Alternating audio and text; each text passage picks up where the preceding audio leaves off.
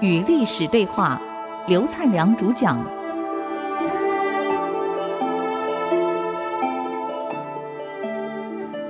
与历史对话，刚刚谈到了武帝自我反省。那有一天呢，各位还是田千秋，这个人很了不起啊。有一次在跟武帝建议，他这样说：“皇上，我们现在不是送匈奴的使者回国了吗？啊，来跟我们和谈的使者回国了。我在想啊，我们挑选一些精壮的囚犯，功夫也不错的，让他们护送匈奴使者回国。那么沿途呢，让这些匈奴使者信任。到了匈奴国以后呢，就可以接济匈奴王，来借机再杀了个新的单于，这样匈奴不是更弱了吗？我们汉朝就可以永远的强盛，没有对手了。哼，哎，武帝说了，这种事情啊，过去在春秋战国的时候也有人提过，可是当时五霸跟七雄都不耻于做这样的事儿，古人既不肯做。我也不会做。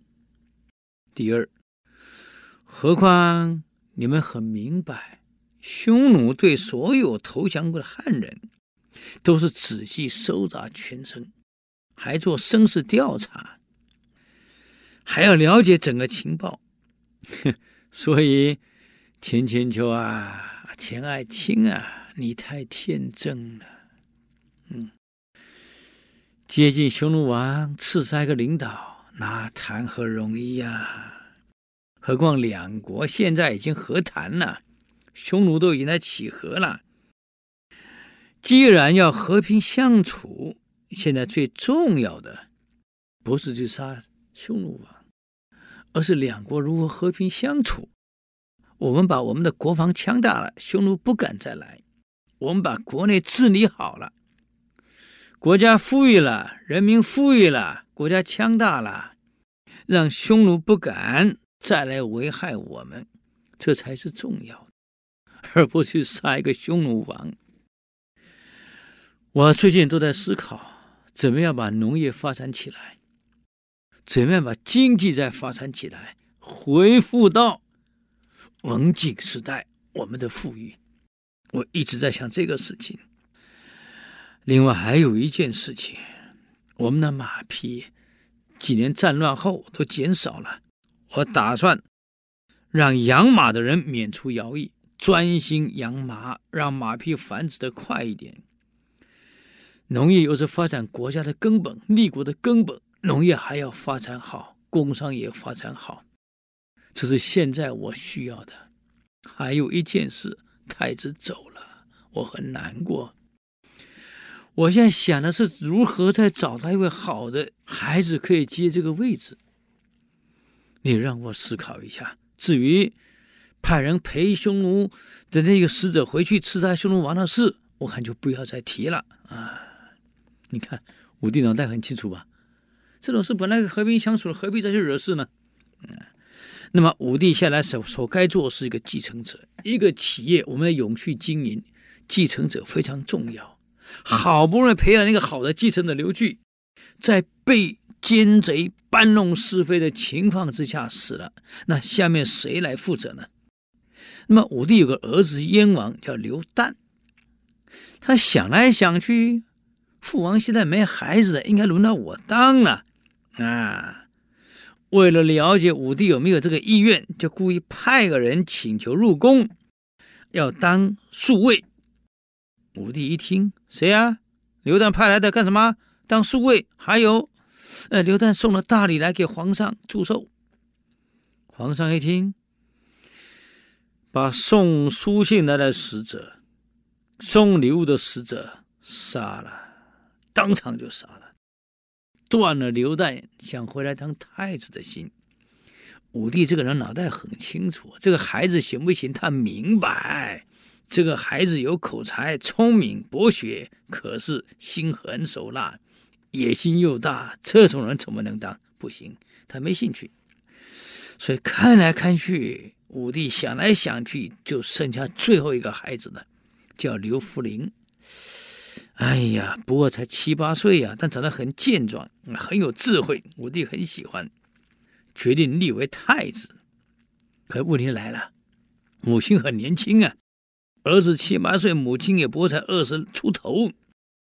这武帝开始犹豫了，立刘弗陵当太子，这个妈妈才二十来岁，怎么办啊？得找个大臣来辅佐呀！考察来考察去，想来想去，就只有一个人够格，光禄大夫。我想各位，我们以前读历史都读过了，叫什么名字？霍光。只有霍光为人最忠厚，绝对可以托此重任。所以武帝呢，就把他请来啦，送给他一幅画。这一幅画呢，就是周公姬旦抱着成王受诸侯朝拜的图，送给了霍光。当然，霍光不晓得为什么送这个图给他。哎，周公旦抱着这个成王啊，受诸侯朝拜的样子，他又不懂为什么送这图给他。反正就回家了嘛。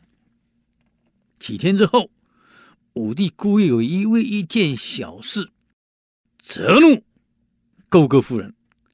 这勾勾夫人就是刘福林的亲妈呀，二十出头啊，就责备他。夫人惊恐啊，再去投寺磕头求饶。武帝怒气不消，非常愤怒，将拉下去，关到监狱。就这样，武帝这个的夫人勾勾夫人一步一步一回头，含着眼泪悲戚看着武帝。武帝不管他，哪去的？快走！我不想再看到你，我也不能让你活了。不久，勾勾夫人就被赐死在牢里了。